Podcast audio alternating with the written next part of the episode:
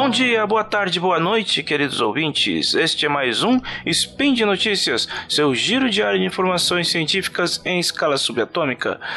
Eu sou o Ronaldo Gogoni e hoje, sábado, dia 15 Nixian do calendário fake, ou dia 18 de dezembro de 2021 do calendário equivale a uma semana do Natal, falaremos de engenharia aeroespacial.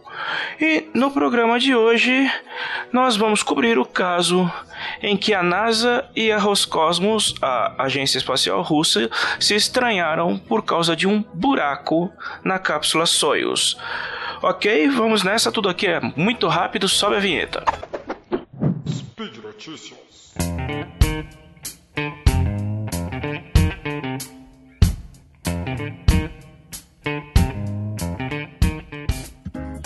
Buraco é o pivô de uma rusga entre a NASA e a agência espacial russa Roscosmos, uma das várias entre elas, mas enfim. Essa rusga começou em 2018, quando a missão 57 da Estação Espacial Internacional, ISS, foi realizada. O tal orifício apareceu na espaçonave quando ela acoplou a estação, no que a agência russa afirma que ele foi aberto intencionalmente. Agora, a Roscosmos afirma ter encerrado uma investigação independente sobre as origens do buraco e que os, e que os resultados, abre aspas, foram encaminhados às autoridades legais, fecha aspas, implicando que a Rússia pretende mover um processo criminal contra uma astronauta norte-americana, apontada como a suposta culpada. Vamos recapitular o caso. No dia 29 de agosto de 2018, o controle da missão da NASA detectou um vazamento de ar na estação que foi rastreado até um pequeno orifício de 2 milímetros de diâmetro presente no módulo orbital da Soyuz MS-09, que, caso tivesse passado em branco, causaria uma despressurização total da ISS em duas semanas.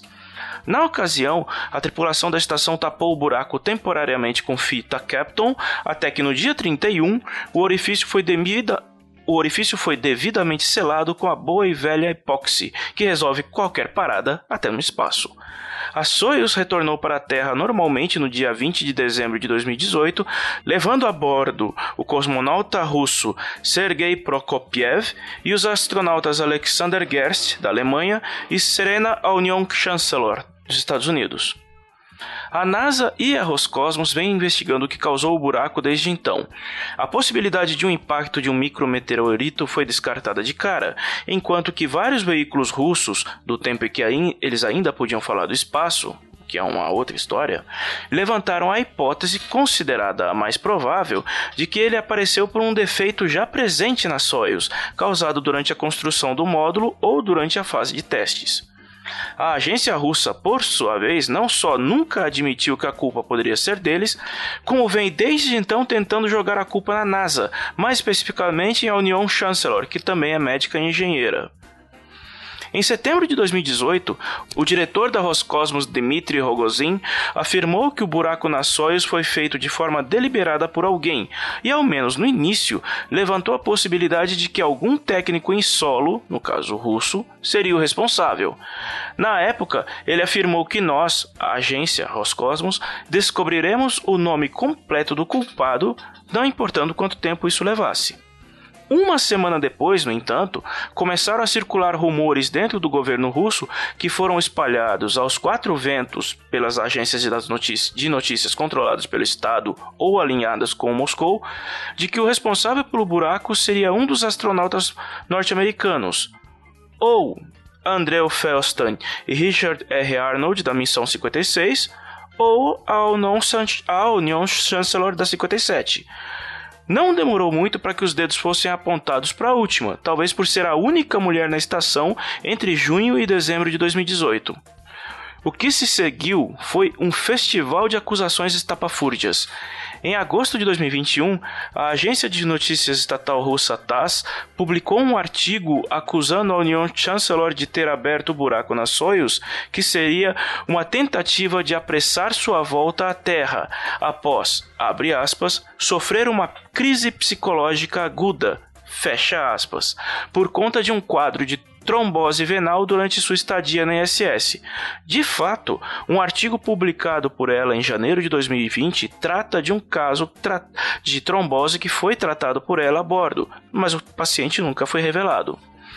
A NASA e o diretor da agência norte-americana Bill Nelson rapidamente saíram em defesa de Union Chancellor e desmentiram as acusações levantadas do artigo. Agora, recentemente, no início de dezembro, a Roscosmos declarou em nota uh, publicada no site RIA Novosti que a investigação acerca das origens do buraco foram concluídas e os resultados foram repassados às autoridades legais da Rússia, o que levanta a possibilidade de um processo criminal seja aberto contra a astronauta norte-americana. Ao mesmo tempo, os veículos de imprensa locais começaram a divulgar outro rumor envolvendo a Union Chancellor, ainda mais absurdo do que o primeiro, de que ela teria aberto buraco nas Soyuz devido ao, abre aspas, estresse causado por um relacionamento romântico mal sucedido com outro membro da tripulação. Fecha aspas. Afinal, mulher. A NASA vê os ataques como provocações baratas, falsas e sem credibilidade alguma. Ao site Ars Technica, Bill Nelson novamente desmentiu os mais recentes rumores contra a Union Chancellor e disse que ele, e por extensão a Agência Espacial Norte-Americana, defenderão todos os seus astronautas. Mas a bem da verdade, a Rússia também sabe que essas acusações são falsas.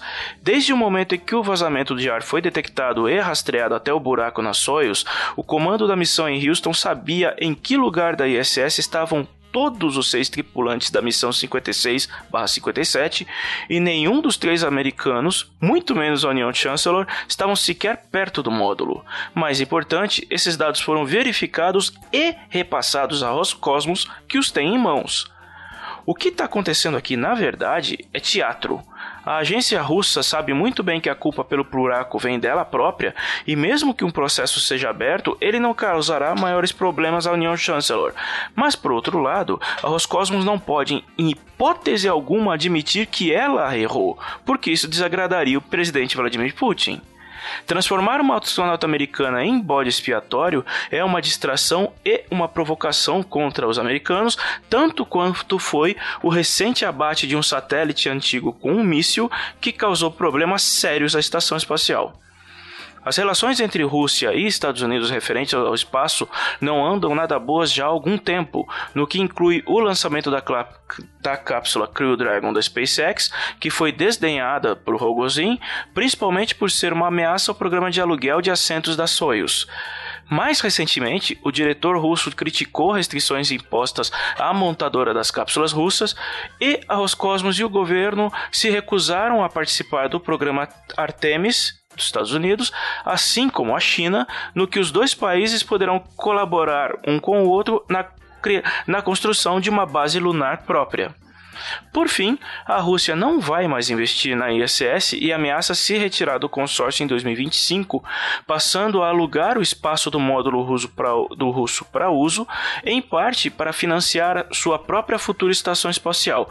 A China, que já possui módulos em órbita, pretende construir a sua estação Tiangong 3 em breve. No mais, ao encontro pessoal entre Bill Nelson e Dmitry Rogozin programado para 2022, em que os ataques à União Chancellor serão um dos assuntos discutidos entre os vários a serem tratados entre os diretores das agências russa e norte-americana. E é isso, vamos ficando por aqui, lembrando mais uma vez que o link para o artigo de hoje está na descrição do post. E lembrando também que se você quiser colaborar para a manutenção deste e de outros projetos do Portal Deviante, é só participar da nossa campanha de patronato no Patreon, Padrim ou PicPay. E é isso, nos vemos no próximo episódio, que somente em 2022. Então, para quem fica, um Feliz Natal e um próspero Ano Novo. Logo mais, tem mais. Até!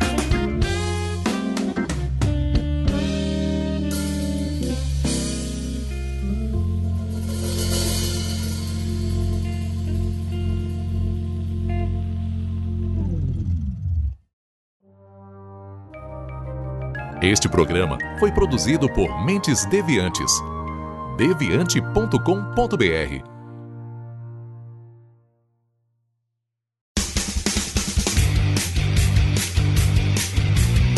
Cortes, edição de podcast.